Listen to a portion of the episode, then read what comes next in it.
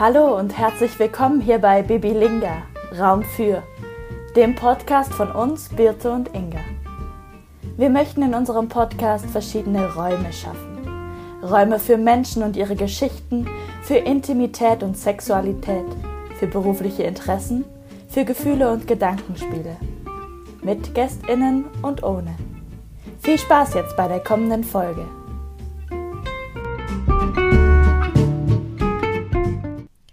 Heute bei uns zu Gast ist ein Mann mit vielen Namen und Gesichtern und bekannt aus Funk und Fernsehen.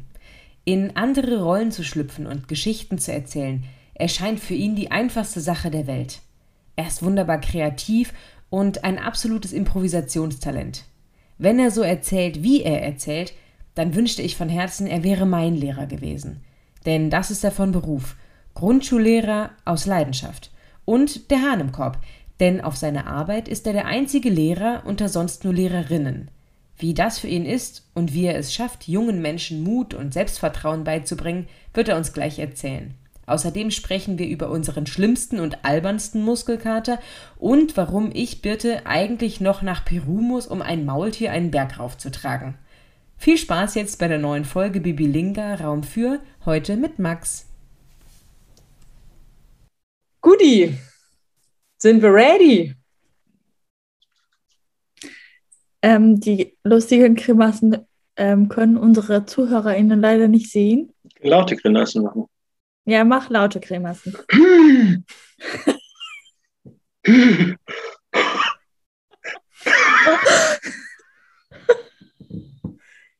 ja, liebe Freunde. Oh, damit herzlich willkommen. Herzlich willkommen, schön, dass ihr da seid. Heute zu Gast, ähm, ihr habt ihn schon gehört, ist, ich werde noch nicht seinen ganzen Namen verraten, weil er uns gleich noch mit auf eine kleine Reise nehmen wird. Deshalb verraten wir noch nicht ganz genau, wer er ist. Ähm, deshalb ähm, sagen wir erstmal Hallo Gast, schön, dass du da bist. Ich kann deinen vollen Namen gerade nicht sagen, wie wir es eben besprochen hatten. Ja, guten Tag. wir fangen immer mit einem kleinen Spiel an. Und zwar ähm, stellen wir dir ein paar Fragen, eine kurze, schnelle Fragerunde. Und du darfst einmal sagen, ob du gerne Ananas auf der Pizza isst oder nicht. Auf gar keinen Fall. Auf gar keinen Fall. Jetzt hast du leider die einzige Frage, die ich auswendig kann, schon gesagt. Ja, dann musst du jetzt spontan sein und dir was ausdenken. Ich habe dir eben meine Fragen vorgelesen. Ja, nur ganz schnell. Ja, hopp, ich bin gespannt. Frag los. Ja, meine Frage wäre, Spaghetti oder Rigatoni? E-, egal, Hauptsache kalt. Warum kalt? Ja, am nächsten Tag mit irgendeiner scharfen Soße drauf oder Saarländisch mit Maggi. Mhm. Mit Ei oder ohne Ei? Ohne. ohne. Was war dein erster Berufswunsch? Äh, mein allererster, ganz, ganz früher war mh, Karaoke-Sänger im Kindergarten und danach äh, Moderator. Also nur der erste, ne? da muss ich ja jetzt gar nicht weiterreden. Aber ich hatte viele, viele Berufswünsche tatsächlich. Ja, Karaoke. Von deinem aktuellen Beruf wirst du uns gleich noch berichten, ob es mhm. äh, was dazu, was, ob es Karaoke-Sänger oder Moderator vielleicht sogar geworden ist. ähm, Inga, weißt du noch eine Frage? Ja, äh, dein liebstes Reiseziel. Das aller, aller, allerliebste Reiseziel ähm, ist, glaube ich, von denen, die ich bisher bereist habe, Indonesien. Und wo ich gerne mal hin würde, ist ähm, Albanien. Weil ich habe es immer nur kurz davor oder kurz dahinter geschafft oder oben drüber, aber nie rein. Okay.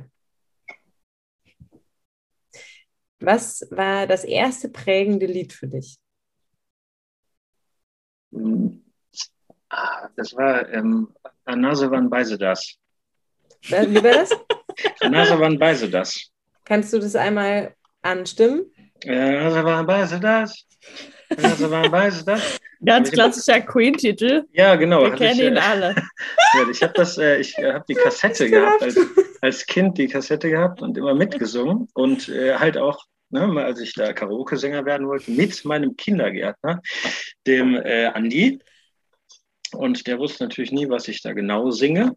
Aber der hat dann so mitgesungen, wie ich gesungen habe. Und, also man weiß das, ist äh, Mama, uh, zum Beispiel, so Sachen habe ich gesungen. Und das hat mich geprägt, weil es meinen Berufswunsch äh, unterstützt hat, den ich aber dann ja nur ein Jahr hatte. Auch vielleicht ja später nochmal aufgenommen. Dazu sage ich vielleicht gleich mehr. Vor nicht allzu langer Zeit hast du mir erzählt, dass du beim Trampen nach dem fünften Auto dir eine neue Lebensgeschichte ausgedacht hast, weil du es ein bisschen leid warst, noch und nöcher das Gleiche zu erzählen, die gleiche Lebensgeschichte zu erzählen. Ganz recht. Ähm, wir machen mit einem kleinen Spiel weiter. Wir sind ja der sogenannte Spiele-Podcast. Ähm, und äh, deshalb spielen wir jetzt quasi, wir sitzen im Auto irgendwo zwischen Zagreb und Sarajevo. Und äh, du bist quasi das fünfte Mal jetzt äh, ins Auto gestiegen und äh, der Fahrer und die Fahrerin, ähm, genau wie unsere Zuhörenden, wissen ja noch nichts aus deinem Leben. Und deshalb, was würdest du denn erzählen, wenn dich äh, die fahrenden Menschen fragen würden, wo kommst du her, wo willst du hin, was machst du eigentlich? Kurz, stopp, mein Hund ist abgehauen. ich, ich komme direkt. Dann würde ich sagen, ich bin Tierfänger. Aber, aber red, schon mal, red schon mal weiter. Ich höre euch noch. Ich bin Tierfänger und suche entlaufene Hunde. Äh, fang die wieder ein. Du bringst dann quasi die Hunde aus. Ja, ähm, nee, das kann sich ganz spontan entwickeln. Aber wenn ich da jetzt gerade im Auto sitzen würde, würde wenn es das erste wäre, würde ich vielleicht noch äh, erzählen, Wir sind im was, fünften was Phase. Im fünften Auto. Dann würde mir jetzt spontan einfallen, äh, dass ich ähm, Koch bin. Koch würde ich dann erzählen. Vielleicht würde ich doch noch so ein bisschen anders reden und so eine ganz neue Persönlichkeit auch nehmen. Und sagen, ja, ich habe mal als Koch gearbeitet, morgens doch in der Kantine vorbereitet für die, äh, weil am allerliebsten, das ist mein allerliebstes Hobby, ist mit einer großen Kelle schwimmen vor jemandem das Zeug auf den Teller zu klatschen, sodass es richtig schön spritzt. Und so habe ich mir das alles gesucht, dass ich mal so äh, Koch werden wollte.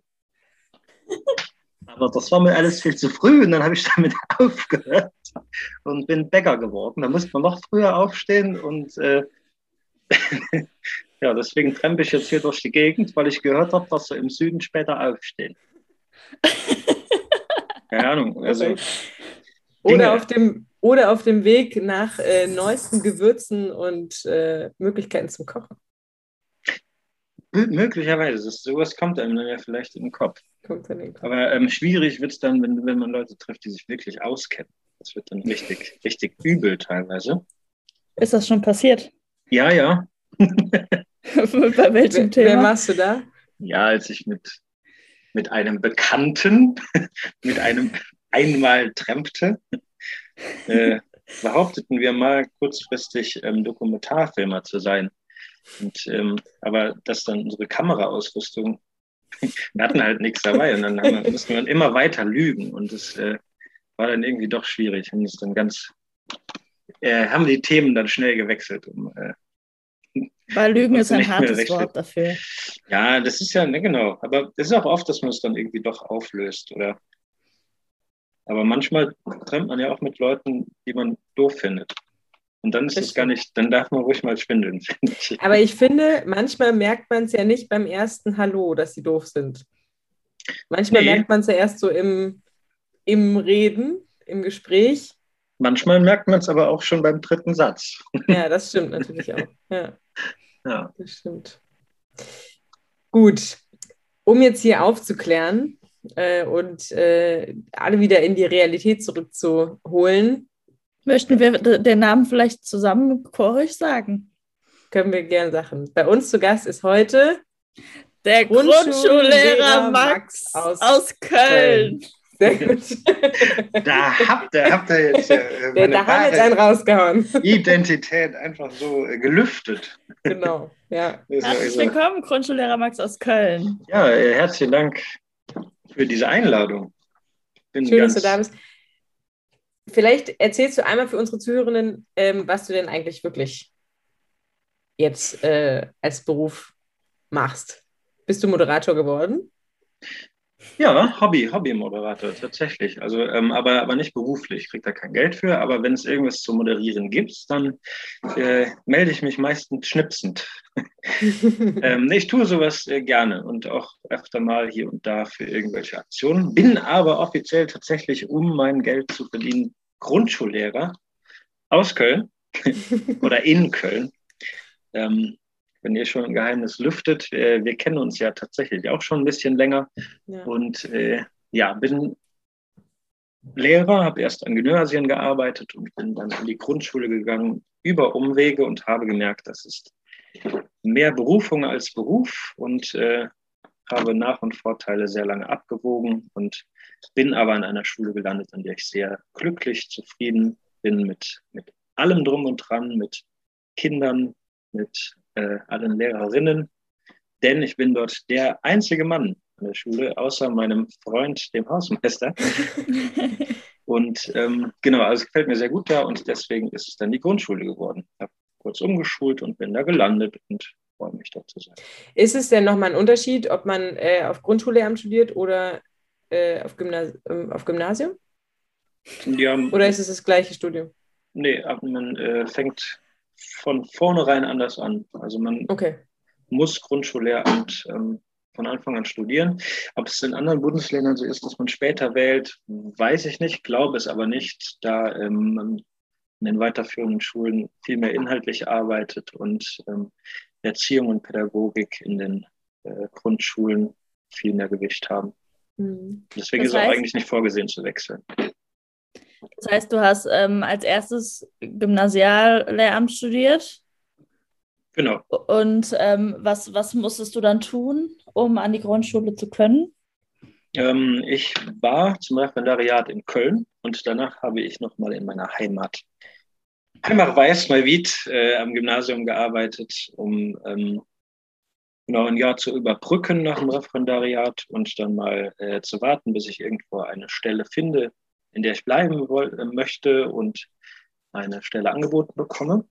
Und es hat sich dann ergeben, dass NRW, Nordrhein-Westfalen, ausgeschrieben hat, man solle zwei Jahre an die Grundschule kommen mhm. und dann bekommt man eine feste Planstelle an einem Gymnasium oder einer Gesamtschule äh, meiner Wahl. Ich würde dann drei Schulen vorgeschlagen bekommen und könnte mir eine aussuchen. Die Planstelle bedeutet dann ähm, mit äh, Aussicht auf Verbeamtung, fest angestellt und äh, genau, so das, was man dann so anstrebt, wenn man auf so einer weiterführenden Schule festbleiben möchte. Und dann hat sich das so ergeben, dass ich da so glücklich war, dass ich nachgefragt habe, wie sieht es denn aus? Kann man da auch bleiben? Und ähm, dann wurde nach viel hin und her entschieden, ja, das geht tatsächlich auch in meinem Jahrgang, ähm, dass man so eine äh, so ein paar Mini-Prüfungen noch macht und Zusatzkurse und ähm, Wochenenden, Fortbildungen, sodass man dann das Grundschullehramt tatsächlich ausüben darf und bin dann jetzt auch als Grundschullehrer bezahlt und eingeschrieben. Okay. Was natürlich dann, wenn was gehaltmäßig äh, weniger ist als auf dem Gymnasium und ich werde demnach jetzt meine Arbeit nachbezahlt und nicht meine Ausbildung. Allerdings ist deutschlandweit angestrebt, dass es da so eine Gleichbezahlung gibt bei allen Lehrern. In manchen Bundesländern klappt das schon. Aber äh, wie gesagt, ich bin da so glücklich, dass das nicht das Wichtigste für mich ist, wie viel Kohle ich da kriege. Aber natürlich streben das alle an, dass das irgendwie mhm. fair ist und zwischen den ähm, Lehrämtern oder nach den äh, Lehrern Gleichbezahlung irgendwie möglich ist. Also kann man sagen, dass du deinen Traumjob gefunden hast? Hm, ja, das kann man so sagen. Ähm, zumindest das, was man, was ich für mich so ausüben kann, dass alles andere, was ich gerne tue, auch noch möglich ist. dann gehört mein, mein äh, riesiges Freizeit, äh, von den vielen Freizeitaktivitäten. Viel weg sein gehört dazu, viel draußen sein, äh, Zelterei, Singerei und ähm, Reisen natürlich geht es in keinem Job besser als, als Lehrer, es sei denn, man hat einen Reisejob. Und, äh, aber ich will ja da nicht arbeiten, wenn ich unterwegs bin. Ja. Von ja, daher genau. ist das für, für mein Leben derzeit eigentlich perfekt, ja. Also ich kann mir die Zeiten so legen, wie es mir passt, außer den Zeiten morgens. Ich kann vorbereiten, nachbereiten, wenn ich das möchte, außerhalb der Schulzeit und habe natürlich diese freien Tage, in die man dann oft beneidet wird. Hm. Aber das heißt, ähm, nochmal kurz, um nochmal kurz zurückzuspringen, ähm, der, die Grundschulstellen, sind die so schlecht besetzt, dass dieser Deal damals gemacht wurde, dass du quasi, wenn du zwei Jahre in der Grundschule bist, ähm, dann eine Stelle deiner Wahl kriegst, das ja, was ja auch nicht selbstverständlich ist. Ja, das ist also absolut schlecht besetzt. Das, ähm, vom Lehrermangel spricht man ja schon lange ähm, an allen Schulen, aber an der Grundschule ist es besonders schlimm oder besonders ähm, ja, gefragt, weil ähm, eben die Bezahlung im Vergleich nicht stimmt für die meisten. Und ähm, wenn man mit derselben Studiensemesterzahl äh, einen Job haben kann, bei dem man mehr verdient, entscheiden sich viele eben dafür. Mhm. Und es ist weiterhin ähm, so, dass die meisten GrundschullehrerInnen eben Frauen sind, weil ähm, sich das dann auch ganz gut so mit einem Alltag, eventuell später auch mit Kind, vereinbaren lässt, ähm, weil oft eben keine Nachmittagszeiten, ähm, ja, also keine Nachmittagszeiten, also wo man dann arbeiten muss. Und ähm, ja, ich denke, dass äh, da ziemlich viel Aufholbedarf besteht. Viel Werbung und eben eine Angleichung und vor allem, dass so ein paar Männer noch mit dazukommen. Ich meine, ähm, macht da jeder einen guten Job. Aber ich glaube, das ist nicht so weit hergeholt, wenn man sagt, dass das irgendwie eigentlich ein total attraktiver Job ist. Hm. Auch für uns Kerle, jeder Fasson. Wie ist es denn, wenn du so als Hahn im Korb sozusagen äh, auf der Arbeit bist? Gibt es Vor- oder Nachteile für dich? Hm, nee, Nachteile fast nicht. Äh, Vorteile, das fühlt sich manchmal ein bisschen so an, weil man irgendwie so eine ähm, ja irgendwie schon so eine Sonderrolle zugesprochen bekommt. Äh, allerdings ist es, glaube ich, nicht geschlechts, sondern eher typabhängig. Also ich bin eher, äh, ich bin schnell dabei, wenn es irgendwo äh, um auf Bühnen stehen geht oder Musik machen oder was auch immer. Und da ist, war ich vielleicht ein gefundenes Fressen für ähm, eine Schule, wo es dann nicht so viele Leute gibt, die gerne im Vordergrund stehen. Und äh, ich gebe es zu, ich bin eine Rampensau. Und ähm, da ist es dann schon so, dass man oft Aufgaben bekommt, die ich gerne mache, andere nicht so gerne. Und dass man deswegen ähm, oder ich dann mehr die Wahl habe, wo ich meine Zeiten hinlege oder auch so vor dem Schuljahr vielleicht ähm, ganz gut wählen kann, wann ich welche Stunden machen kann, weil ich äh, mit einer Gitarre dann auch Musikunterricht mache, obwohl ich das nicht studiert habe. Und das kommt mir eigentlich alles zugute, weil ich das super gern mache, eben mit Kindern singen. Ähm, habe aber durch die Dinge, die ich gerne, also durch die ähm, Inhalte in der Schule und durch die Stunden, die ich gerne gebe, den Vorteil, weil ich einer der Einzigen bin, die das mhm. dort gerne tun. Aber so wirklich Unterschiede werden da nicht gemacht und ähm, fühlen uns alle ziemlich gleichberechtigt und gleich angesprochen. Es ist auch von Schulleitungen bis hin zu Helferinnen und Helfern und irgendwelchen Schulbegleitungen tatsächlich so, dass alle auf Augenhöhe miteinander arbeiten, das auch die Entscheidung unterstützt hat, dort an der Schule zu bleiben. Weil wie äh, in fast allen Bereichen ist es so, dass es viele, viele Betriebe, Schulen äh, und ja, etliche ähm, Stellen gibt, wo man eben nicht so mit miteinander, sondern auch auf gegeneinander arbeitet. Ähm, wird wahrscheinlich jeder ein Lied von äh, singen können, dass er sowas mal erlebt hat, irgendwann in Ausbildung oder im Job. Und äh, das ist absolut, ja, super, wie das da läuft, dass die Leute miteinander reden, auch kritisieren können und kritikfähig sind. Ist unbezahlbar dann eigentlich, ne? Absolut. Und deswegen gibt es keine großen Unterschiede zwischen mir und meinen Kolleginnen. Und ähm, ja, so fühlt sich das für mich zumindest an. Mhm. Allerdings kommt dieses Hahn im Kopf natürlich immer mal wieder, weil es so offensichtlich ist, wenn da so ein Kerl zwischen 30 äh, Frauen steht und äh, dann im Bild auch immer in die Mitte gerückt wird, weil es irgendwie, ja, es dann irgendwie so ist.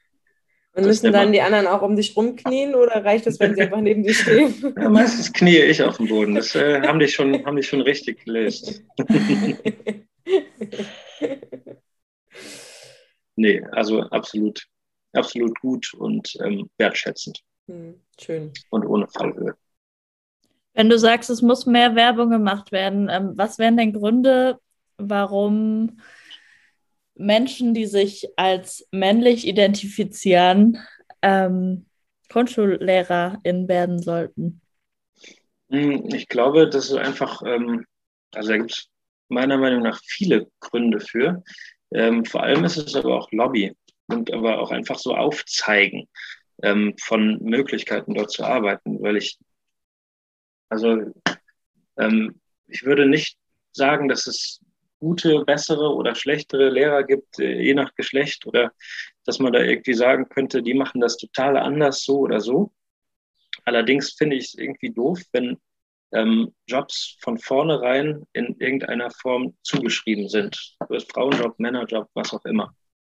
Und ähm, anscheinend fühlt sich das für viele, die das nicht differenzieren können, so an, dass sie äh, Grundschule als Frauenjob eben deklarieren und dann gar nicht erst drüber nachdenken, dass das was für sie sein könnte. Die Tatsache, dass es keine, keinen Zivildienst mehr gibt, wo, ähm, also ich meine, der letzte Jahrgang gewesen zu sein, der Zivildienst gemacht hat, ähm, wo man dann wirklich nochmal in den Job reinschnuppern kann, sei es jetzt in irgendwelchen pädagogischen Kita, Schule oder auch Pflege, Medizinberufen, ähm, ist es einfach ganz schwierig, diese, ähm, diese Schubladen aufzulösen, zu sagen, das ist jetzt ein Männer- oder ein Frauenjob und äh, die kennen das ja dann auch eben gar nicht. Und ich denke, das geht dann noch viele Jahre so weiter, wenn da nicht irgendwie Werbung für gemacht wird, beziehungsweise wenn man keine Möglichkeiten gibt, in solche Berufe reinzuschnuppern. Mhm. Und ähm, ich habe damals in die Pädagogik reingeschnuppert, im Jugendamt gearbeitet und ich kenne einige, die nur deswegen in die Pflege gegangen sind, weil sie einen Zivildienst dort gemacht haben oder glücklicherweise mein, ein, ein Schulpraktikum ähm, gemacht haben, um zu sagen, okay, das könnte was für mich sein. Ansonsten denke ich, ist es ganz schwierig, diese Rollen- und Berufsbilder irgendwie aufzulösen, die dann übers Elternhaus wieder reinkommen. Und nicht alle haben halt das Glück, so erzogen worden zu sein, dass sie ähm, sagen können, okay, die Welt steht mir offen, ich kann machen, was ich will.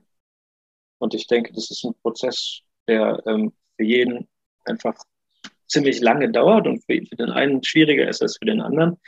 Und ähm, solange in den Köpfen der Leute feststeht, dass man als Grundschullehrer eben, ähm, also dass man, dass das Grundschullehramt äh, nichts für Männer ist, dann finde ich es ja, also ich, ich kann vom Gegenteil sprechen, dass es eigentlich ähm, für jeden irgendwie offen ist und möglich ist und dass es ganz andere Möglichkeiten bietet als auf der weiterführenden Schule. Und dass es da auch nicht um Prestige geht oder Ansehen oder Kohle, sondern wenn man sich dafür berufen fühlt, dann soll man es auch machen. Aber ich denke, da geht es viel früher darum, eben bevor man anfängt zu studieren. Weil ja. wenn man mal dran ist, dann ist man dran. Ja. In Mainz kann man, da wo ich studiert habe, kann man nur Gymnasiallehramt studieren. Ansonsten müsste man nach Landau gehen. Wenn man sich anguckt, wie das in den Studierendenzahlen dort aussieht, in Rheinland-Pfalz, zumindest sind die beiden Unis äh, die Bekannten dafür, dann ist es so, dass da ähm, teilweise, ja, glaube, 90 Prozent oder mehr ähm, weiblicher Studierendenanteil ist. Würdest du wieder äh, äh auf Lernen studieren, wenn du jetzt nochmal hm. überlegen würdest, was du beruflich machst? Hm, wenn mein Lebenslauf genauso aussehen würde wie der jetzige, dann ja. ich habe früher immer, ich habe immer davon geträumt, viel rumzufahren, viel rumzureisen. Aber, ähm, aber das machst du ja. Das tue ich, ja. Aber auch so längere Zeit und lange weg zu sein. Aber es hat sich auch gezeigt, dass man das tatsächlich tun kann. Mhm. Dass man, äh, und in fast keinem Job, den ich kenne, kann man irgendwann mal ein ganzes Jahr Päuschen machen. Mit dem Sabbatjahr meinst Sabbatjahre du, ne? beispielsweise, genau. Und ähm, ich denke, da habe ich schon, ja, bin ich äh, froh darum, das machen zu dürfen und würde das auch jederzeit so wieder machen. Ja. Das heißt, du würdest eventuell, wenn du es jetzt wirklich normal entscheiden könntest, ähm, mhm. direkt Grundschullehramt studieren? Oder ähm, würdest du den Weg wieder so gehen, dass du einfach alle Möglichkeiten hättest? Ich würde es wahrscheinlich genau so wieder machen, tatsächlich. Mhm weil ähm, das nimmt mir keiner, dass ich ein Staatsexamen Gymnasiallehramt habe.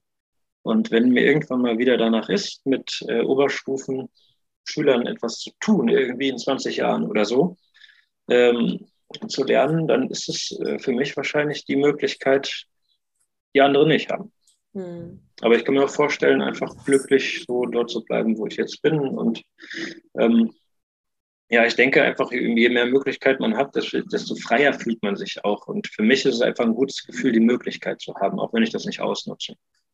Außerdem sind es tatsächlich interessante Inhalte, die mich persönlich interessiert haben im Studium, an die ich vielleicht im Grundschullehramt gar nicht rangekommen wäre. Mhm. Was denn für Sachen?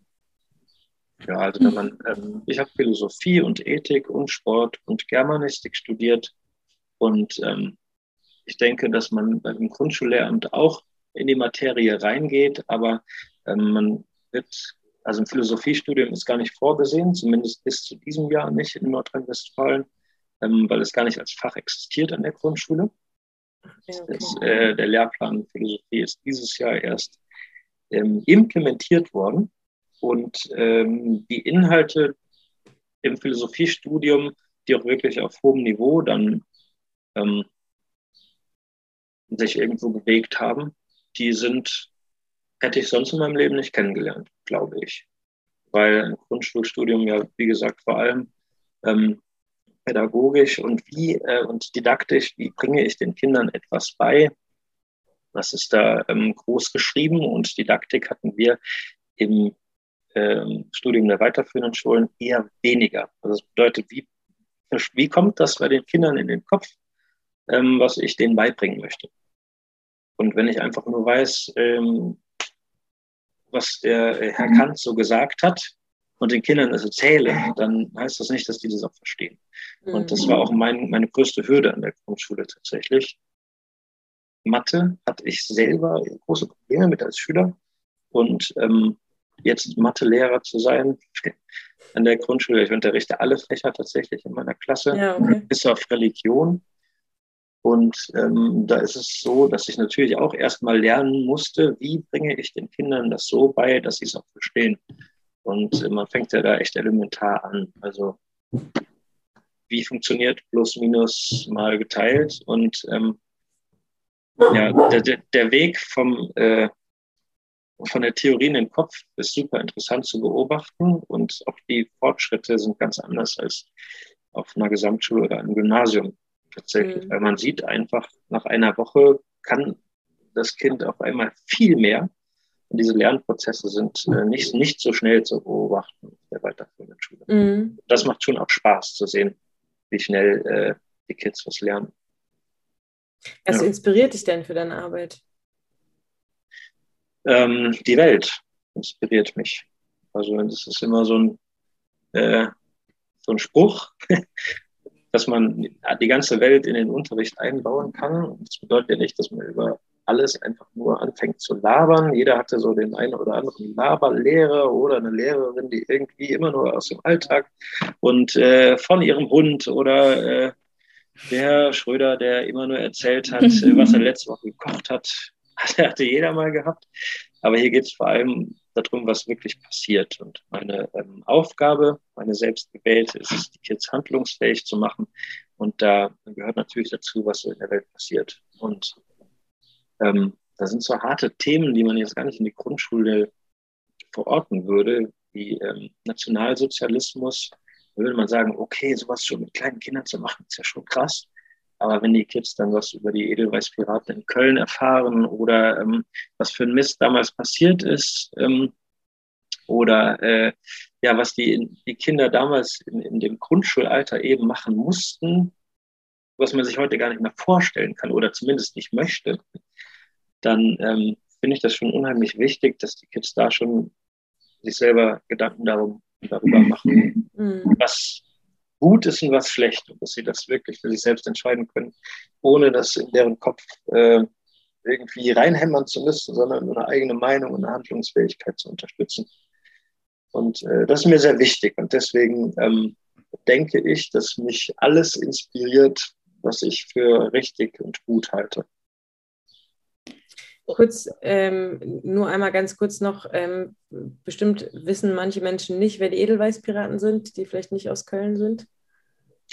Äh, ja, also in dem Fall ähm, Edelweißpiraten, eine Gruppe von äh, Jugendlichen und jungen Menschen, die sich gegen die Nationalsozialisten und die Hitlerjugend gestellt haben, nicht mitmachen wollten und ihr eigenes Ding machen wollten. Ähm, ein bisschen mehr in der Arbeiterbewegung verortet, im Gegensatz zur Weißen Rose, die wahrscheinlich mehr kennen. Ähm, also weniger Studenten und ähm, intellektuellen Kreise und mehr Arbeiterkinder, die hier im, im Kölner Raum, aber auch ähm, ja, im ganzen Rheinland eigentlich Gruppen gebildet haben und sich so ein bisschen gegen das gestellt haben. Was die Nazi damals so äh, gemacht haben. Genau. Und ähm, wie gehst du mit so Themen, also wie bringst du die an die Kinder ran? Hast du da bestimmte Methoden? Hm, ja, da bin ich auch ganz froh drum, dass unsere Schule ähm, ziemlich viele Ausflüge macht und ziemlich viel mit Welterfahren arbeitet. Das war jetzt ein bisschen schwierig im letzten Jahr, aber auch da haben wir Ausflüge Corona-konform ähm, in die Stadt gemacht und uns Dinge angeschaut und ähm, ja, äh, selber erfahren, selber Dinge angucken, vielleicht auch aus Sicht Gleichaltriger aus der damaligen Zeit zu lesen. Mucki Koch ist eine äh, sehr bekannte, die bei den Edelweiß-Piraten Mitglied war und die hat aus eigener Sicht zum Beispiel ein Buch geschrieben. Und ähm, da äh, Buchabschnitte vorzulesen, in denen ein paar Gestapo-Jungs irgendwie in die Wohnung kommen und ihr Puppenhaus kaputt treten. Wenn man sowas vorliest, dann können die Kinder direkt sagen, was soll, was soll der Quatsch, was soll die Scheiße? Da kommen dann so Typen rein, ähm, die irgendwie äh, einem das Puppenhaus kaputt treten, obwohl man gar nichts gemacht hat. Das ist doch nicht in Ordnung. Da kommt da schon eine Diskussion bei Grundschülern über Gerechtigkeit, richtig und falsch auf, wo man wirklich ähm, ja, tolle Ergebnisse erzielen kann, trotz des geringen Alters der SchülerInnen. Schön. Ja, also man kann alles zum Unterricht machen, wovon man denkt, dass es wichtig für die Kids ist und natürlich äh, auch immer irgendwie den Lernplan mit einbezieht, sodass ähm, die Kinder das können, was sie können sollen und meiner Meinung nach dann auch noch ähm, alles, was sie brauchen, um das Leben zu meistern. Schön. Ja. Ähm, ich weiß jetzt gar nicht, ob, ich, äh, ob das noch stimmt, aber ist es noch so, dass nach der vierten Klasse man noch eine Empfehlung bekommt für die weiterführende Schule? Oder mhm. ist es, ihr gibt es noch, ne? Ja. Ist es, findest du, dass nach der vierten Klasse äh, eine gute Zeit, das einzuschätzen? Nö. Oder Nee? Nee, absolut nicht. nee, es gab ja auch mal eine Orientierungsstufe, ne? aber weiß ich gar nicht, gab es das in ganz Deutschland? Hm, doch, also die gibt es die gibt's weiterhin irgendwie überall in, in verschiedenen Formen. Allerdings äh, ist es auch, ja, eine Orientierungsstufe bedeutet ja immer, man wird aus einer Schule, in der man Wurzeln geschlagen hat, vier Jahre lang und ähm, äh, Leute äh, kennen und lieben gelernt hat, man geht dann woanders hin, nimmt vielleicht den einen oder anderen oder äh, irgendwie die beste Freundin oder irgendwen mit auf die neue Schule und ähm, merkt dann nach zwei Jahren oder die, El die Lehrer äh, die Eltern und wer auch immer merkt, ja, nee, doch nicht so, du musst woanders hingehen. Und spätestens nach dem zweiten oder dritten Schulwechsel ähm, kommt viel Frustration mhm. auf. Und jeder, der Schule wechseln musste wegen Umzug oder wegen ähm, ja, eben Leistungsdefiziten, der weiß, wie blöd sowas sein kann. Ich denke, dass es auch Befreiung sein kann für viele. Ähm, allerdings bin ich persönlich ein großer Fan von Gesamtschulen, wo man tatsächlich sagen kann, okay, du kannst jetzt das und das ganz gut. Ähm, vielleicht musst du hier und da noch ein bisschen was üben. Und wenn man dann nach der neunten Klasse sagt, okay, Leute, ich bin fertig mit der Schule, ich mache jetzt eine coole Ausbildung, dann ist es gut so und dann soll das so sein. Ähm, und wenn man sagt, ich schaffe mein Abi und die Leistungen sprechen dafür, dann finde ich das auch gut, wenn die Leute an derselben Schule ihr Abi machen können. Mhm. Gesamtschule bedeutet ja tatsächlich, dass alle Schulformen auf einer Schule unterrichtet werden. Und ich denke, dass es auch wichtig ist ähm, für soziale Gerechtigkeit, um eben diesen, diese riesige Bildungsschere und dieses Elite-Denken vom Gymnasium so ein bisschen ähm, runterzubrechen, sodass jeder auch mit Leuten zu tun hat, die eben nicht aus der eigenen Bubble kommen. Mhm. Und ähm, um zu der Empfehlungsgeschichte äh, des vierten Schuljahres zurückzukommen, am besten fände ich, wenn eine Schule durchgehend funktionieren würde oder zusammenarbeiten würde. Ich finde mich dort auf einer Jena-Planschule. Das bedeutet, es gibt jahrgangsübergreifenden Unterricht. Die Kids haben in der Klasse ähm, in aus verschiedenen Jahrgängen miteinander zu tun. Es gibt also ältere und jüngere, die sich gegenseitig helfen und unterstützen, ähm, auch ungeachtet des Alters. Wenn, wir haben da auch einige Kinder mit Lernschwächen drin oder mit emotional-sozialen Problemen. Und es wird sich einfach gegenseitig unterstützt. Und sowas funktioniert auf einer Schule wie der unsrigen eben sehr gut, weil die Kinder das so gewohnt sind, dass man sich gegenseitig hilft. Und ähm, Leute, die da hinkommen, die finden es immer ganz toll und denken, boah, auch wenn da ein paar schwierige Kids dabei sind, also so höflich und so gut, wie die miteinander umgehen, das kennen wir gar nicht.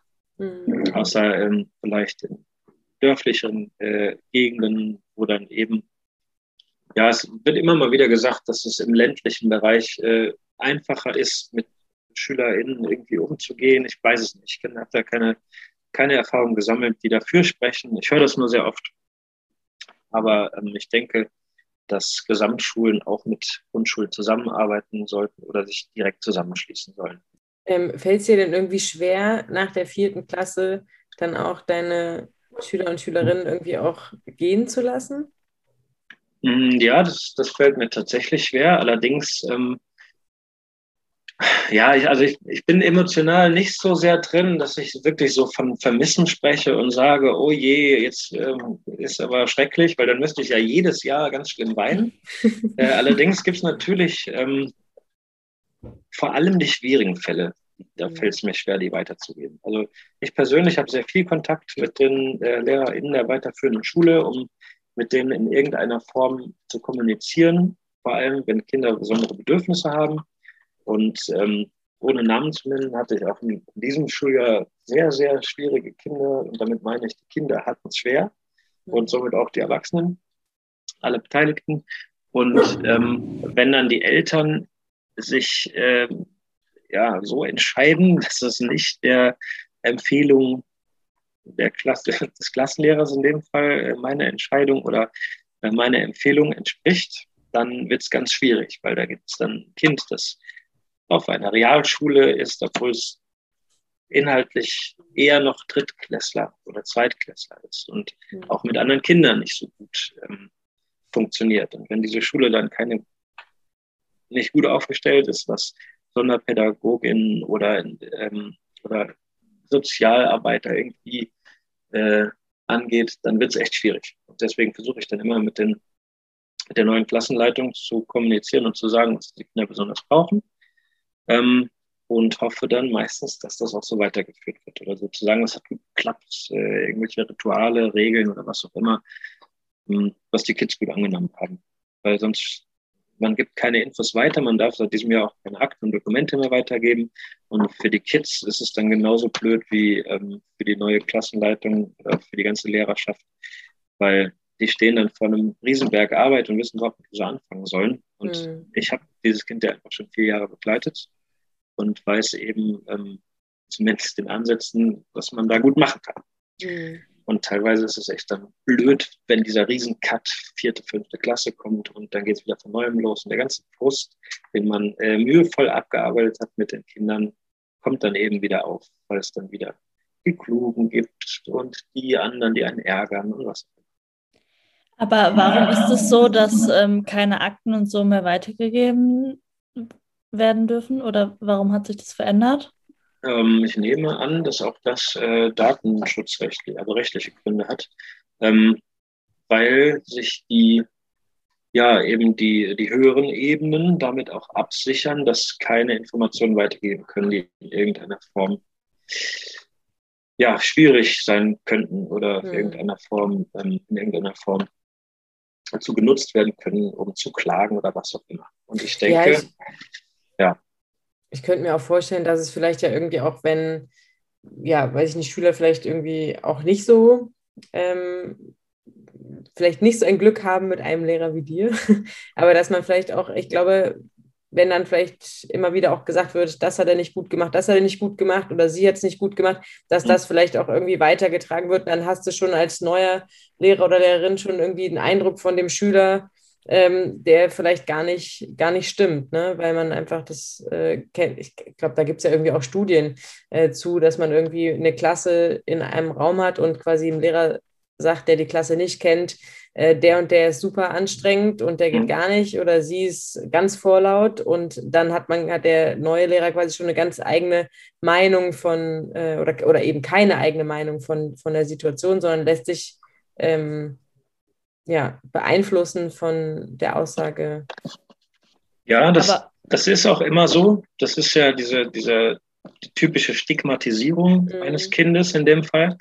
Äh, allerdings haben die Kinder, wenn die auf die weiterführende Schule kommen, den Stempel Förderkind haben die ja dann trotzdem. Mhm. Das heißt, ähm, die LehrerInnen wissen, dieses Kind hatte entweder Probleme beim Lernen oder im Umgang mit den anderen und ähm, kann aber überhaupt nicht sagen, was es jetzt genau ist. Und wenn da nicht gesprochen wird und eigentlich nichts weitergegeben werden darf, Mhm. dann muss man sich das alles wieder anschaufeln. Und ähm, ich habe sehr, sehr, sehr viel Kontakt und sehr viel Zeit in der Woche mit den Kids. Und ähm, das sind äh, 22 Stunden, Wochenstunden habe, sehe ich diese Kinder. Und wenn dieses Kind dann in die fünfte Klasse kommt und äh, wenn der Herr äh, Meier, Müller, Otto Normal dann irgendwie die Klasse übernimmt, dann sieht derjenige nur, das Kind hat einen Förderbedarf und muss innerhalb der drei Stunden, die er noch mit diesen Kindern hat, sehen, wie er mit dem Kind umgehen soll. Und drei Stunden ist echt wenig. Und wenn man jetzt irgendwie ja, als Klassenlehrerin irgendwie Deutschunterricht hat bei den Kids, sind es vielleicht fünf. Und dann hat man noch eine Stunde, um Dinge zu besprechen, wo dann aber meist irgendein Streit oder irgendeine Klassenfahrt reflektiert oder geplant wird. Dann äh, kommen die Kids einfach zu kurz. Und ähm, ich denke, dass so eine gewisse Infoweitergabe wichtig ist. Und dann liegt es ja auch an mir, nicht zu sagen, dieses Kind ist äh, blöd, doof, anstrengend oder kacke, sondern vielleicht auch einfach nur ausreicht zu sagen, hier, hallo, bin äh, Grundschullehrer am aus Köln und äh, ruf, mich, ruf mich mal an ähm, ab 15 Uhr, wenn du irgendwas wissen willst zu dem Kind, weil ich kenne es halt seit vier Jahren. Mhm. Das biete ich denen tatsächlich auch immer an. Also ich schicke da eine E-Mail und eine Telefonnummer und sage, wenn es Probleme gibt, ähm, dann gibt es immer mich und die Sonderpädagogin in der Klasse, die die Kinder auch sehr gut kennen. Wir arbeiten da ganz zusammen und dann könnte man drüber sprechen. Wenn auch das nicht mehr erlaubt sein sollte, es ist einfach eine Riesenmöglichkeit, äh, die vertan wird für die weiterführenden Schulen irgendwie rauszukriegen, was man denn machen kann. Mhm. Weil ähm, da kann man studieren, solange man will. Irgendwann kann man bei gewissen Kindern auch verzweifeln, wenn man nicht weiß, wo man anfangen soll. Und man muss natürlich auch, das kann man äh, wahrscheinlich auch nicht allen Lehrern zusprechen, ähm, das Interesse und den Elan haben, auch wirklich da äh, hinter die Fassaden der Kinder zu schauen. Ne? Ja, Also, weil viele dieser Kinder fallen ja auch einfach durchs Raster, wenn sie an die falschen Menschen geraten. ja, ziemlich schnell sogar. Ja. Und wenn dann niemand da ist, der einem sagen kann, wo man Hilfe bekommt, und dann im schlimmsten Fall nicht mal die Eltern dann äh, in irgendeiner Form unterstützen wollen oder diese Hilfsstellen aufsuchen möchten, aus welchen Gründen auch immer, dann wird es halt wirklich schwierig. Hm. Ich habe gerade eben noch, wo du äh, das gesagt hattest, man darf das nicht weitergeben, habe ich auch, war mein erster Impuls zu sagen, so, naja, okay, aber von der Schweigepflicht könnte man ja auch schriftlich entbinden. Aber es, ich kenne das auch aus meinem Beruf, dass es häufig ja auch ähm, dann bestimmte Eltern sind oder eben die, wo es gerade dringend notwendig Mhm. wäre, die dann sagen, nö, machen wir nicht. Ne? Das ist dann auch Ja. immer so ein bisschen, Ja, oder ich kann denke, schwierig sein. hat Vor- und Nachteile auf jeden Fall. Das stimmt Mhm. schon. Also wenn man es ganz kühl und äh, ähm, ja, wenn man es erstmal so sich anschaut, dann denkt man erstmal, ja, ist doch gut, man kann sich selbst ein Bild schaffen, aber wenn dann eben so viel Arbeit drinsteckt, und da spreche ich bei einzelnen Kindern tatsächlich von, ähm, von 70 Überstunden im Jahr, die ich gemeinsam mit mehreren Kolleginnen hatte. Mhm. Also wenn man das dann irgendwie äh, ver- mit vier multipliziert, dann ist man schon äh, bei vielen, vielen Wochen Unterricht, die einfach noch dazukommen. Und Mhm. man telefoniert mit äh, Psychiatern, mit ähm, Jugendämtern, Sozialämtern, mit Eltern, mit den Trägern der ähm, Schulhelferinnen, die mit dabei sind in der Klasse. Und das ist einfach unheimlich viel drumherum. Und ähm, ich mache das gerne, weil ich dem Kind helfen möchte. Aber diese ganze Arbeit und diese ganzen Berichte, die man da schreibt, die, keine Ahnung, für ein Kind waren es dann letztes Jahr nochmal 120 Seiten äh, Fließtext für gewisse Anträge, die man dann schreibt. Und all diese Arbeit verpufft nach zwei Jahren einfach, weil diese Akte nicht weitergegeben werden darf. Mhm. Und da steht ja unheimlich viel drin. Und äh, kein Lehrer und keine Lehrerin liest sich das durch, sobald dieses Kind da ist, weil sie oder er alles wissen will, was die Kinder gemacht haben. Aber sie hätten die Möglichkeit, das zu beantragen und, und irgendwo reinzugucken oder Infos zu bekommen, wenn es wirklich ein Kind ist, wo man das wissen müsste. Da mhm. sprechen wir ja wirklich von Einzelfällen. Es ist ja nicht so, dass das bei jedem Kind wichtig wäre. Aber ich denke, das Zeugnis alleine reicht eben nicht aus, um einen Eindruck von dem Kind zu haben. Vor allem, wenn es Schulen gibt, die da nur Noten drin stehen haben. Da kann ja kein mhm. Mensch was mit anfangen. Ja. Mhm. Also ich bin mir auf jeden Fall sicher, ich hätte wahnsinnig gerne jemanden wie dich als meinen Lehrer gehabt. Also, ich würde dich, würd dich noch in der Klasse mich, aufnehmen. Würdest mich nehmen, ja? Welche ja. Klasse meinst du, würde ich kriegen? ja, wir fangen erstmal erst mit der dritten an, würde ich mit der dritten. Ja, ja. da ging eigentlich auch, äh, ab der dritten ging es bei mir eigentlich auch bergab. erste, zweite war noch gut. Und dann. Kann, oh, kannst du denn, kannst du denn schön an der Tafel schreiben? Geht. Nee, meine Schrift ist, glaube ich, jetzt nicht richtig schön. Also ich schicke dir Goethes Akte zu. Schlimmer, ich bräuchte, ich bräuchte noch jemanden mit schöner Schrift, der die, die, die, Dinge, die ich diktiere, schön an die Tafel. Nee, das, das ist, glaube ich, nicht so schön. Aber äh, ich glaube, schlimmer wird es, wenn ich äh, irgendwas an der Tafel rechnen muss.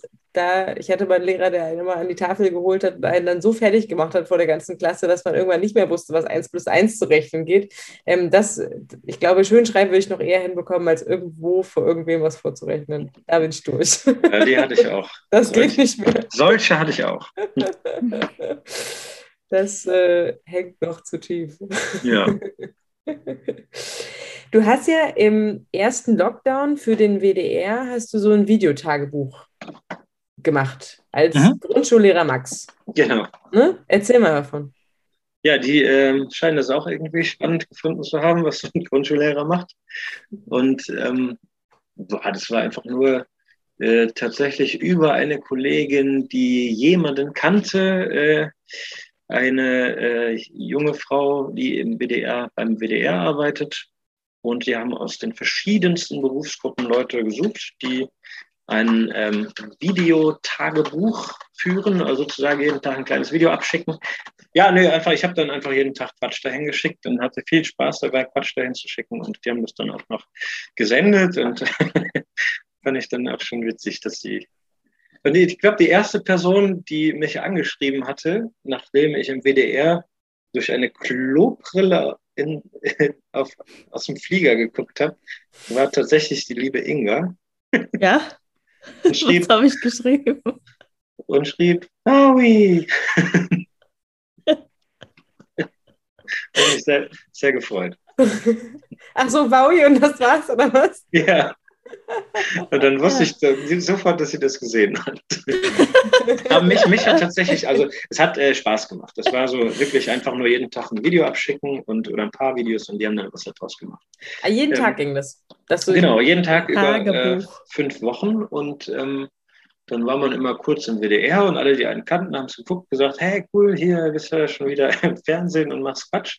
Was mich gewundert hat, ist, wie viele Menschen äh, in diesem Land die Lokalzeit im WDR gucken, die mich nicht kennen. Oder die mich, die mich kennen, aber nicht wissen, dass ich da mitspiele. Mhm. Also, dass das tatsächlich so ein, so ein Riesending ist. Ich gucke es jetzt auch immer mal. Und, dass du dich ähm, vielleicht selber siehst. nee, aber, aber da zum, Beispiel, mal ausgegraben. zum Beispiel äh, die liebe Winnie, die ähm, ein Huhn äh, in Zoom anbietet zum Mieten. Die kannte ich auch. Ein Huhn? Ja, ja, man kann, also für 10 Euro kann man eine Viertelstunde ein Huhn mit ins Zoom-Meeting nehmen. Die, macht dann, die Henne macht dann Tricks. Henriette oder so heißt sie. Und warum will man die mit ins Zoom-Meeting nehmen? Die Idee ist ja ganz witzig. Und es gab auch dann schon so ein paar Unternehmen, die haben das gemacht. Und dann sitzen da lauter Leute in Anzug und Krawatte und äh, machen irgendwas. Und auf einmal schaltet der witzige Chef das Huhn mit rein. Und das Huhn kann zum Beispiel puzzeln. Also kann er das, das Huhn in so ein Puzzle schnappen und dann da rein. Und die, hat, die hat halt Hühnern und braucht Kohle. das, äh, das Huhn über Zoom vermietet. Not macht ja, erfinderisch. Ja, was ja. macht denn äh, Hundi? Kann dein Hundi nicht auch mal hier in Zoom mein Hundi? berühmt werden? Ja, wenn du ein Zoom-Meeting hast, dann äh, mach die bestimmt gerne mit. Ja, Aber ansonsten dabei. ist sie eher schüchtern. Also, ähm, äh, also alle sollten sich hüten davor, nochmal von einem Lockdown zu sprechen. Aber wenn es nochmal einen geben sollte und ich wieder mit meinen Kids über Zoom Unterricht machen muss, dann wünsche ich mir, dass dein Hundi mit reinkommt. Sehr gerne. Das machen wir. Hier hast du meine Hand darauf. Okay. Läuft. Ja. Ähm, aber wie, ähm, du hast gerade gesagt, Zoom-Unterricht. Wie hast du das gestaltet? Was war das für eine Herausforderung? Mm, Eine riesengroße tatsächlich. Also am Anfang war es super easy, weil da ging es gar nicht um Unterricht, sondern einfach nur um Sehen. Ich denke, ähm, für die weiterführenden Schulen, also ab der, vor allem ab der achten Klasse, konnte man recht schnell mit Unterricht starten, weil die Kids sich besser auskennen als die Lehrer.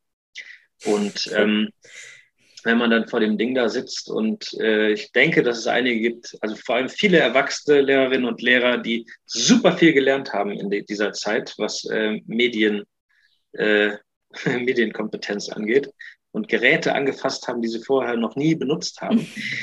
ähm, aber da ging es recht schnell los mit Unterricht. Und ähm, in der Grundschule war es vor allem Präsenz zeigen und ähm, den Kids zeigen, hier, ich bin, ich bin da und äh, man kann auch wieder mit den Kindern reden. Und ich habe dann auch ähm, immer zwei, drei Stunden angeboten. Wir haben dann Dinge wiederholt und ich habe hier tatsächlich hier so ein äh, sowas hingehangen.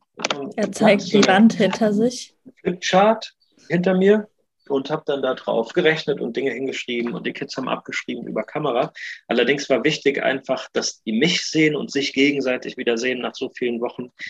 Denn äh, je jünger die Kids sind, desto mehr besteht, glaube ich, die Gefahr, so ein bisschen zu vereinsamen und komplett Mhm. bekloppt zu werden zu Hause, wenn man nicht in irgendeiner Form jemanden hat zum Spielen. Und immer nur Eltern um sich herum ist, glaube ich, auch nicht ganz so gesund. Und ich denke auch, und äh, das hat sich auch als ähm, richtig erwiesen, die Kinder brauchen ihre LehrerInnen, um mit ihnen über Dinge zu sprechen, die sie anderen Leuten eventuell nicht erzählen. Also ich dachte immer, oder ich dachte eigentlich gar nichts. Ich habe nur in dieser Zeit gemerkt, dass man ohne groß drüber nachzudenken unheimlich viele Probleme der Kids in ihrem Alltagsleben ähm, ähm, bemerkt diese auch ganz schnell besprechen kann, wenn es nicht irgendwelche schlimmen Fälle sind, irgendwelche Gewalttätigkeiten zu Hause oder irgendwelche miesen Dinge, die irgendwo passieren außerhalb der Schule. Ähm, aber diese Diagnose kann man natürlich nicht über eine E-Mail führen. Und ähm, Lehrerinnen und Lehrer sind unheimlich wichtige Ansprechpartner für Kids. Vor allem, wenn ein gegenseitiges Vertrauen da ist. Ich hätte meinen Lehrern früher auch nicht alles erzählt, aber es gab so die einen oder anderen, zu denen hätte ich mich wahrscheinlich jederzeit, ähm, an die hätte ich mich immer richten können. Und ähm, diese Vertrauenslehrerinnen, die es an den Schulen gibt, die sind in dem Moment ja gar nicht erreichbar, die Kinder. Mhm. Und deswegen war das super, dann auch mal zu sagen, ähm, okay, ich bleibe eine halbe Stunde länger, wer irgendwie mit mir alleine sprechen will oder irgendwas nicht verstanden hat, der kann mit mir sprechen. Und dann habe ich auch einfach so ein bisschen äh, zugehört, was die Kids so für Probleme haben. Das war unheimlich wichtig für die. Wurde das viel genutzt? Oh ja, sehr, sehr viel. Also das ist einfach, ähm, die Kleinen erzählen ja auch nochmal viel mehr aus ihrem Alltag und von dem, was sie so betrifft. Und manchmal muss man dann auf Durchzug schalten, vor allem in der Schule, weil die das alle gleichzeitig erzählen wollen. Mhm. Ähm, und ich denke, das gehört auch dann zur Professionalität hinzu, ähm, unterscheiden zu können, was ist gerade wichtig oder wo wird mir gerade irgendwas versucht ähm, zu übermitteln, wo ich vielleicht darauf eingehen muss. Aber man kann auch nicht auf jedes Wehwehchen eingehen, was in der Pause passiert ist. Aber gerade in dieser Zeit hatten diese Kids niemanden, mit dem sie mal über was reden konnten. Und dass sie vielleicht traurig sind, weil sie irgendwen nicht sehen oder so. Und ähm, ich denke, dass auch die Eltern irgendwann auf Durchzug geschaltet haben und nicht mehr zuhören können. Und das war gut und wichtig, ja. Und das haben die auch genutzt. Hattest du denn selber eine schöne Schulzeit? Mm, Ja, äh, mittel. Also die Schulzeit war schön, weil alles drumherum immer schön war. Ähm, ich glaube, immer wenn ich drüber nachdenke, gehöre ich zu den Leuten, die fast immer Glück hatten im Leben. Ähm, in irgendeiner Form. Ich hatte immer gute Leute um mich rum, in, ähm, ob das in der Grundschulzeit oder in meinem Freundeskreis oder bei den Pfadfindern oder im Studium oder im Job. Es waren immer gute Leute da, die einen aufgefangen hätten, wenn was Schlimmes passiert wäre, was bei mir zum Glück nie der Fall war. Ähm, aber Schule an sich war mir gar nicht so wichtig. Also ich war nie ein großer Fan von Unterricht. Mich hat auch nicht viel interessiert. Dinge sind mir meist zugeflogen oder eben nicht. Und dann war das auch so. Und ähm, auch während des Abiturs fand ich alles andere wichtiger als Schule. Ähm, habe das aber irgendwie so nebenbei geschaukelt und hatte da auch Glück, dass ich das konnte, dass ich das auch ähm, inhaltlich geschafft habe und da äh, nicht ganz, ähm, gar nicht keine Probleme hatte, Dinge sehr schnell nachzuholen, wenn ich vorher nicht gelernt hatte. Ähm, aber ich fand das alles nie so wichtig und ähm, deswegen denke ich, hatte eine gute Schulzeit, aber in der Schule war es immer so okay. Mhm. Ich war, glaube ich, kein passionierter Schüler. Was ist dir wichtig im Leben? Mhm. Zusammenhalt aller Menschen, die mir wichtig sind äh, und der ganzen Welt. Die kann man nicht retten, aber mir ist immer wichtig, dass man füreinander da ist und sich gegenseitig, dass man sich zuhören kann und ähm, dass es immer jemanden gibt, mit dem man Dinge austauschen kann, weil ich so in meinem ganzen Leben viele Menschen kennengelernt habe, die das nicht können. Es nicht schaffen, Dinge auszusprechen, drüber zu reden. Ähm, und ich weiß nicht, ob es am Job liegt, dass ich Dinge reflektiere und oft drüber rede ähm, oder über die Dinge spreche, die mir so in den Kopf kommen. Aber mir ist wichtig, dass Leute mich umgeben, mit denen man über alles sprechen kann. Und äh, ich denke, dass, dass viele das gebrauchen könnten, über Dinge zu sprechen. Ja, auf jeden Fall. Bevor es zu spät ist. Ja. Können sich die Politiker mal angewöhnen. Genau. Ähm, du hast eben von einem, dass du, ne, dass du so von einem großen Zusammenhalt und sowas auch erzählst, äh, erzählt, du arbeitest ja schon ziemlich lange ehrenamtlich auch, ne?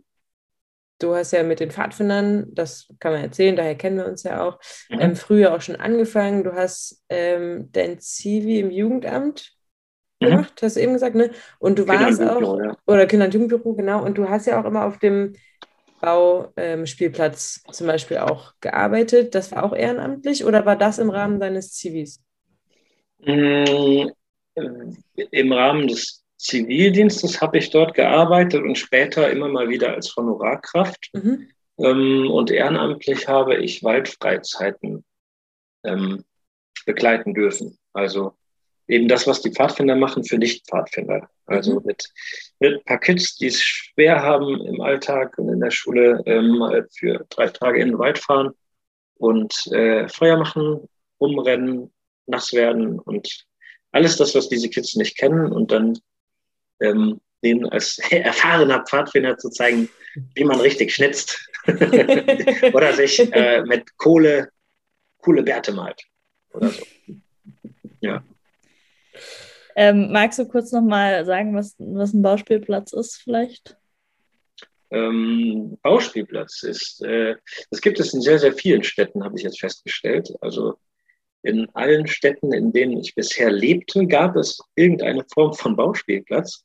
Und ähm, meistens ist das Konzept, dass es einen Platz gibt, an dem irgendwelche Jugendorganisationen, ob es jetzt Jugendamt, Kinder- und Jugendbüro oder irgendwelche kirchlichen Organisationen, die Möglichkeit bieten, ähm, dass man Häuser und ähm, Bretterbuden, Hochhäuser bauen kann mit äh, Hammernagelholz und ähm, dass da Kinder aus ähm, ja, aus den Städten, egal wo sie herkommen ähm, oder was sie für Hintergründe haben, da miteinander rumspielen und sich treffen.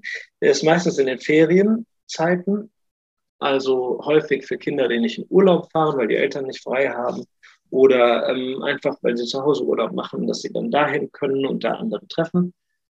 Und ähm, ja, gehört zu einer, ich glaube, zum äh, Überthema Stadtranderholung, was dann mhm. bedeutet, man wird beaufsichtigt, ohne dass die Eltern was dafür zahlen müssen, von geschultem äh, Personal und ähm, genau, bekommt dann Mittagessen. So sieht es aus mit Bauspielplatz. Wir haben hier gerade einen neuen, ein neues Mitglied unseres Podcasts. Aber sie sagt nichts. Das ist voll die coole Handpuppe. Inga, Das- Inga hat, Inga hat eine. Handpuppe auf dem Schoß. Und das sieht echt total echt aus, als, als wäre es ein echter Hund. Heb mal beide Hände hoch. ja, das wird, okay. Hundi hebt die Hände. Inga schummelt. Ich wusste es. Schummel gar nicht. Jetzt geht sie wieder. Ist der Regen aus Köln bei dir angekommen? Vitti. Bei, bei mir hat es eben, deshalb habe ich eben mal schnell das Fenster zugemacht. Hier ist auch der Regen angekommen. Oh, ich kann mich kaum bewegen. Ähm, der hat, äh, ja, ich habe so einen steifen Hals. Wir waren gestern, waren wir wieder helfen im Ahrtal und haben mit Stemmbohrern äh, Putz von den Wänden geklopft und ich untrainiertes Ding habe einen steifen Hals. Ähm, ja, Ja, aber dafür hast du, hast du ziemlich viel Bizeps jetzt auf der einen Seite. Ich habe äh, wahnsinnig, ich hatte auch schon vorher wahnsinnig viel Bizeps, nur schlechte Nackenmuskulatur. Aber man- Deswegen ist der Nacken auch so. Ähm, Genau, ich passe in keine Jacke rein wegen meines großen Bizeps, aber der Nacken ist, äh, ist und vor allem sehr die klein. Muskulatur vorne am Hals. Yo, yo, yo, ich passe in keine Jacken wegen Mengem Nacken. das stimmt so jetzt nicht bei mir. Na gut. Genau. Nee, aber das, äh, ich habe äh, viel Muskelkater überall. Deshalb fällt mir das Drehen gerade zum Fenster etwas schwer, aber jetzt hat es auf jeden Fall wieder aufgehört zu regnen. Ah, aber was ist denn da hinter dir? Ist das ein Schmetterling? Da am Fenster? Eine Blume. Guck Das? mal. Ja, Eine Blume. ja. Ja, Mist, ich habe gehofft, dass du dich nochmal drehen musst. Achso. Warte. Das kriegen wir nochmal. Wie? Wo? Liebe Zuhörerinnen und Zuhörer, es, es sieht wirklich witzig aus. Wir machen so einen kleinen Videomitschnitt. Ja. Ja, ich hatte mal den Muskelkater meines Lebens, hatte ich auf jeden Fall in den Beinen gehabt. Äh, als ich vor einigen Jahren in Peru sind wir gewandert und waren, ähm, dachte ich nach meinem Examen, so, jetzt ab ins Hochgebirge. Nachdem ich an ein gutes halbes Jahr nur am Schreibtisch gesessen habe, war meine Kondition relativ bescheiden. Und wir sind an einem Tag rauf und runter. Ich weiß gar nicht mehr, wie viele Höhenmeter es waren. Auf jeden Fall ziemlich viel und ich konnte gar nichts mehr. Und dann war am nächsten Tag, musste ich den Aufstieg auf jeden Fall per Maultier machen, weil meine Beine mich nicht mehr getragen haben. Ging nicht mehr. Ich war zum Glück nicht die Einzige. Ja, es war so witzig. Mein bester Freund hat abends noch so versucht, mich so richtig zu motivieren. Doch, du schaffst es. Und ich dachte mir so, nee, ich will es auch noch nicht mal schaffen. Ich will einfach nur noch mit diesem Esel diesen Berg raufstehen. Ich krieg das nicht hin. Ich will es auch gar nicht mehr hinkriegen. Und ja, mein jetziger Muskelkater ähm, ist äh, nicht zu Vergleich zu diesem schlimmsten Muskelkater. Am schlimmsten bekommt man immer Muskelkater von Laurentia spielen. Ich finde, kein Berg der Welt hat mir jemals so viel Muskelkater bereitet, wie wenn man ein paar Wochen Laurentia gespielt hat. Für alle, die das Spiel nicht kennen, man muss immer Kniebeugen machen, ganz, ganz viele hintereinander. während man ein Lied singt. Und jetzt alle! genau. Was war dein größter Muskelkater? Äh, Hast du überhaupt Muskelkater? ja. Oh, oh, oh, oh, oh, oh. Oh. Ho, ho, ho. Immer mal wieder. Ähm, ich hatte tatsächlich einmal, also ich hatte, ich erzähle von meinem schlimmsten und von meinem albernsten Muskelkater, Mhm. okay? Okay. Also der schlimmste Muskelkater war beim Kickrollerfahren in Franken. Ähm, wir haben eine, eine Wanderung, eine Getränkewanderung gemacht und äh, ähm, war, waren alle mit dem Fahrrad unterwegs. Nur äh, mein Freund Jürgen und ich waren auf dem Kickroller, also ein, ne, so ein Cityroller, und sind den anderen hinterhergefahren. Und irgendwann äh, führten die Getränke dazu, dass man vergessen hat, den, äh, das Bein zu wechseln. Und dann am nächsten Tag war das rechte Bein ganz, ganz schlimm. und Ich konnte es nicht mal mehr einklappen. Es war so, so richtig ganz, ganz steif und schmerzhaft. Und ich bin dann nur gehumpelt und habe so dann äh, nur das andere Bein benutzt zum Rollern. Und der albernste Muskelkater meines Lebens, den hatte ich in der Zunge. Ähm, und zwar äh, nach, ähm, kennt ihr diese, diese alten Vivil-Bonbons, die runden? Ja. Also, äh, das Spiel geht folgendermaßen. Man muss einen Vivil-Bonbon in der Mitte äh, mit der Zunge so durchlutschen, dass es ein Ring entsteht. Ja, dass der nicht kaputt geht. Und ähm, wir haben sehr, sehr viele Runden gespielt und ähm, in der Mitte und mit den Zähnen äh, dann den Ring festhalten, ohne dass der kaputt geht. Und es ist super anstrengend. Am nächsten Tag hatte ich Muskelkater in der Zunge. Ich finde, das könnten euch mal alle ausprobieren und uns mal schreiben, wie das Ergebnis war. Ja, die gibt es immer noch. Wie viel ähm, äh, hier, Kräuterbonbons. Äh, Sehr äh, Zucker. Die gab es bei meiner Oma immer. Unbezahlte Werbung. Genau. Ja, das wäre so, so, ein typisches Spiel, womit die, äh, die Fernsehsendungen heute, so alberne äh, Spiele. Ne? Kann man einfach mal gucken, wer kann am schnellsten ein Loch ins Vivil Bonbon lecken.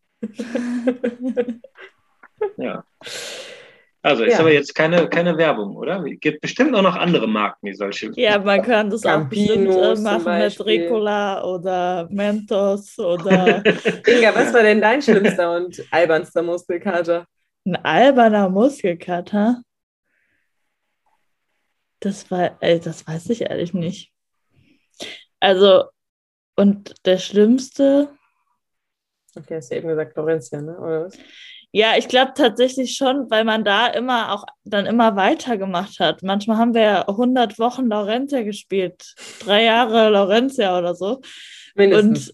Und ja, doch, wirklich.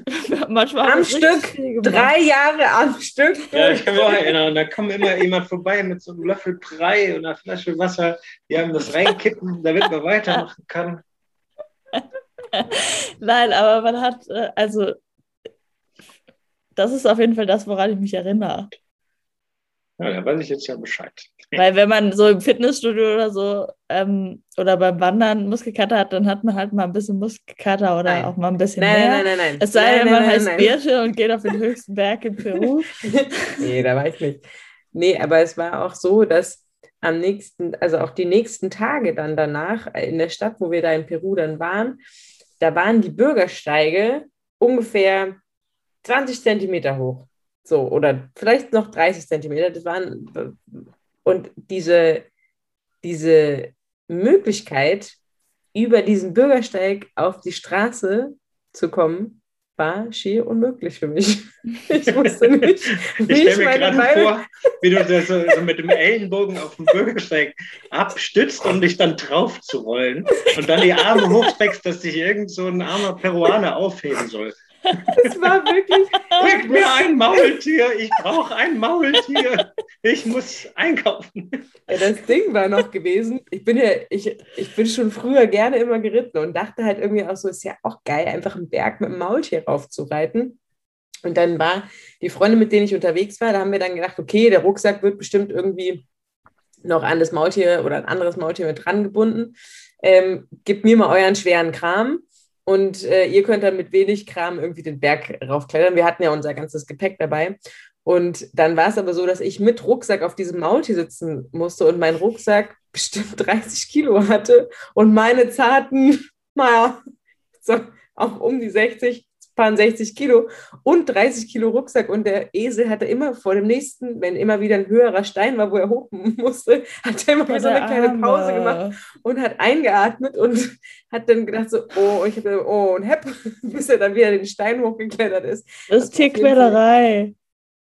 Nee, das Ding war tatsächlich, nee, das war keine Tierquälerei, aber das Ding war tatsächlich, da waren dann, es war so eine geführte Gruppe, ein paar Peruaner waren dann auch dabei und da war ein Junge, der war vielleicht zehn, neun oder zehn, elf Jahre alt, der ist halt einfach an den Maultieren, hat sich manchmal so ein bisschen am Schwanz festgehalten und ist dann quasi zack, zack, zack, zack, zack, den ganzen Berg rauf. Und ich dachte immer so, Gott, er ist so jung und ist noch so agil und ich fühlte mich schon so alt, dass ich gar nichts mehr konnte. Ja, ich äh, war ja mal eine Zeit lang in China, habe da mal so ähm, halb, fast ein halbes Jahr verbracht und war dann auch mal wandern und die hatten keine Maultiere, die haben das tatsächlich äh, da waren Kerle, die ähm, Leute hochgetragen haben. Ach, Ernsthaft? Ja, auf, also auf so selbstgebauten Sänften. Also so zwei lange Bambusstäbe, dann auf die Schultern gelegt. Ähm, zwei, also zwei Menschen, die die ähm, Bambusstäbe auf ihren Schultern hatten. In der Mitte dann so ein Sitz und da hat dann meistens irgend, äh, irgendein westlich aussehender Mensch drauf gesessen, der sich äh, ja 1000 Höhenmeter hat hochschleppen lassen über viele Stunden. Scheiße. Und die hatten eine Power. Und ich dachte, die sind so klein und so, also aber drahtig ohne Ende. Und ähm, aber übel, dass die Leute da sich so draufgesetzt haben. Ich hätte das Also- mit meinem Gewissen nicht Nee. vereinbaren können. Nee. Never ever. Alter. Also Maultier finde ich okay.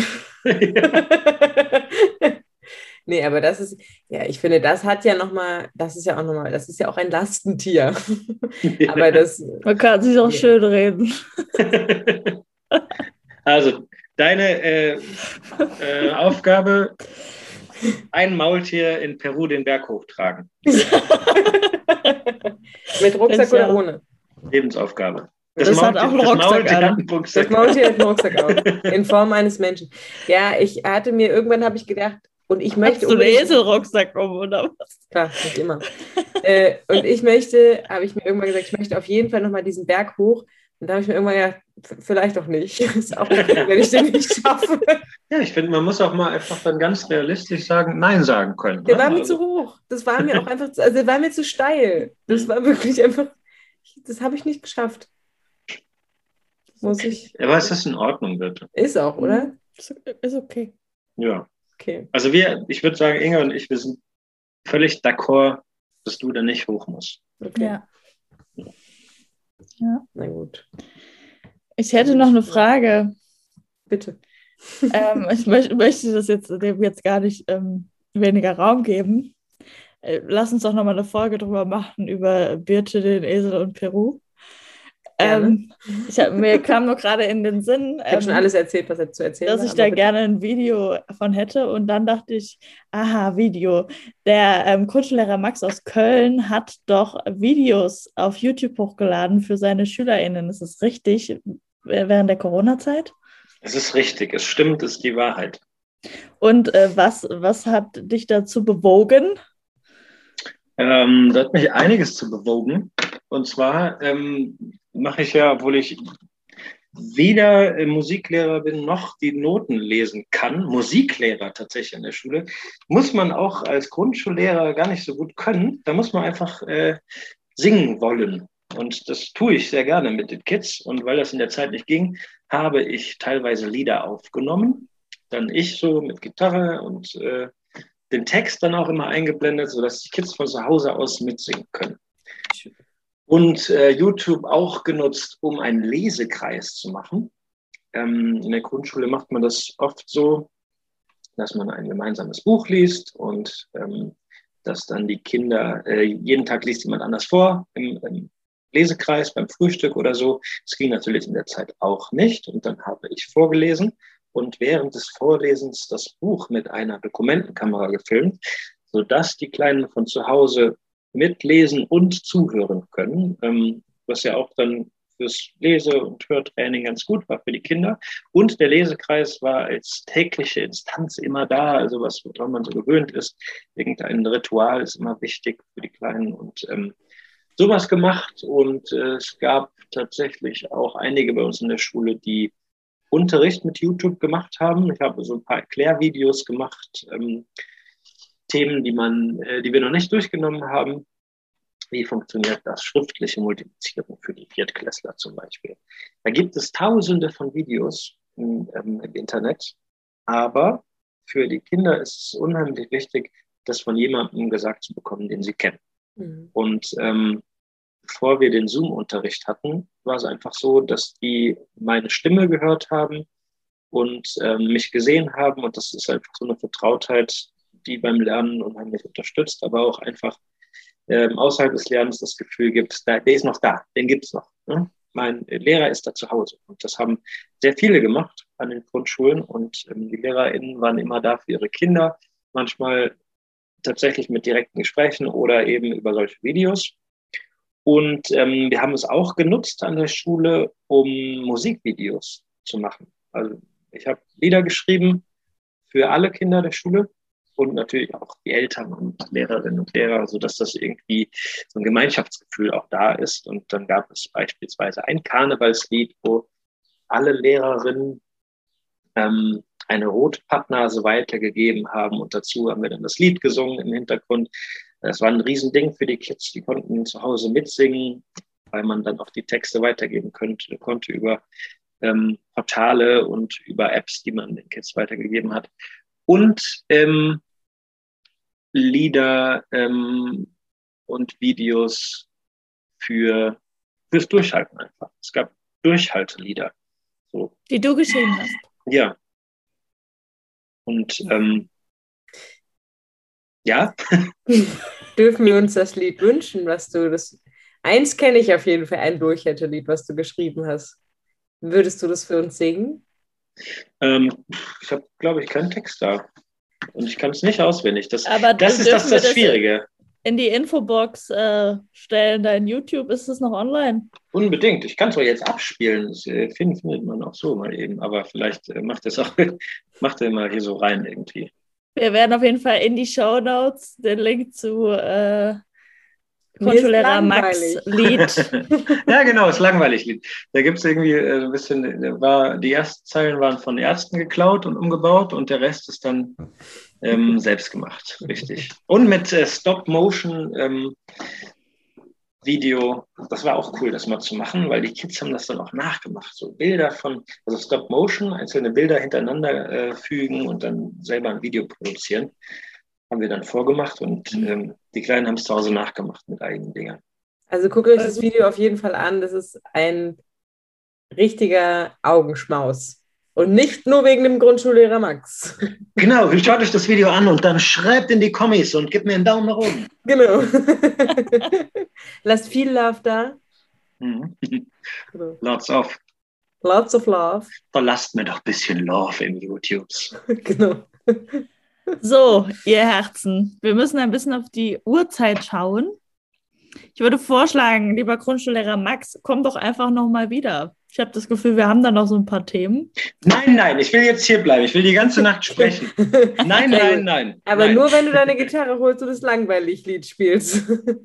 Ja, okay. Drück mal auf Pause. Ja, Pause. Ich guck mal echt, ob ich es da habe. Ähm, ja, aber ich glaube, dass äh, das jetzt, also du kannst uns das gerne vorspielen, aber ich glaube, für die Aufnahme ist nicht so geil, oder? Warum Wenn man Aufna eine Aufnahme in der Aufnahme abspielt? Ich, äh, ich, ich kann nee, ja so. Der sucht nach dem Text, oder? Ja, ja, aber also wenn, wenn die Aufnahme dann Quatsch ist, dann können wir es. Ich kann ja. Also pass auf, ich singe jetzt das Lied für euch. Ja. Und meine, meine liebe Kollegin habe ich auch eingeladen. Die sitzt neben mir und singt natürlich mit. Komm doch mal rein. Jetzt, jetzt heimlich abspielen. Okay. Okay. okay. Ja. Aber jetzt reden wir die ganze Zeit schon so viel über Schule. Das geht ja nächste Woche schon wieder los. Ja, du hast ja ah, Ferien. Dann muss ich ja gleich mal meinen Unterricht vorbereiten. Wenn der Podcast, äh, wenn der Podcast rauskommt, bist du bereits schon wieder im Schulalltag angekommen. Dann bist du vielleicht sogar schon in den Herbstferien. Gedanklich. nee, tatsächlich. Ich weiß jetzt nicht, wann wir den, äh, wann wir den veröffentlichen, aber äh, also jetzt, wo wir ihn aufnehmen, sind noch Sommerferien. Ja. Aber mit unserem äh, Veröffentlichungsrhythmus äh, kann es sein, dass dann schon wieder Herbstferien sind. Du gehst ja, quasi ja. von den Sommerferien zack in die Herbstferien. Das ist ja sozusagen eine Zeitreise. Wir haben eine Zeitmaschine erfunden. Haben wir gebaut. Wow. Das ist eine Zeitmaschine. Ja. Abgefahren. Ich bin, ich bin äh, sprachlos. Ich habe äh, kurz noch, bevor das hier ganz zu Ende ist, hier ist eine Lehrermaschine. Da habe ich von äh, einem, einem, einem, lieben Mädchen geschenkt bekommen, die jetzt in die fünfte Klasse kommt. Da drückt man drauf und dann sagt er einem sowas. Ja, ja. Meine Hausaufgabe hat früher auch immer der Hund gefressen. Oder, oder, hier, dann drückt man da drauf, das ist so ein Soundboard. Das in diesem Raum. Denn überhaupt noch intelligentes Leben. Ja. Also, ich finde, das war super klasse. Genau. Das ist doch ein schöner Abschluss. Das heißt, ähm, du musst auch gar nicht mehr selber sprechen in der Schule. Nee, nee, ich habe hab jetzt sozusagen meinen Unterricht schon geplant mit dem Soundboard. Ja, dann äh, würden wir dich doch einfach bitten, dass du die Folge mal mit den passenden Worten beendest.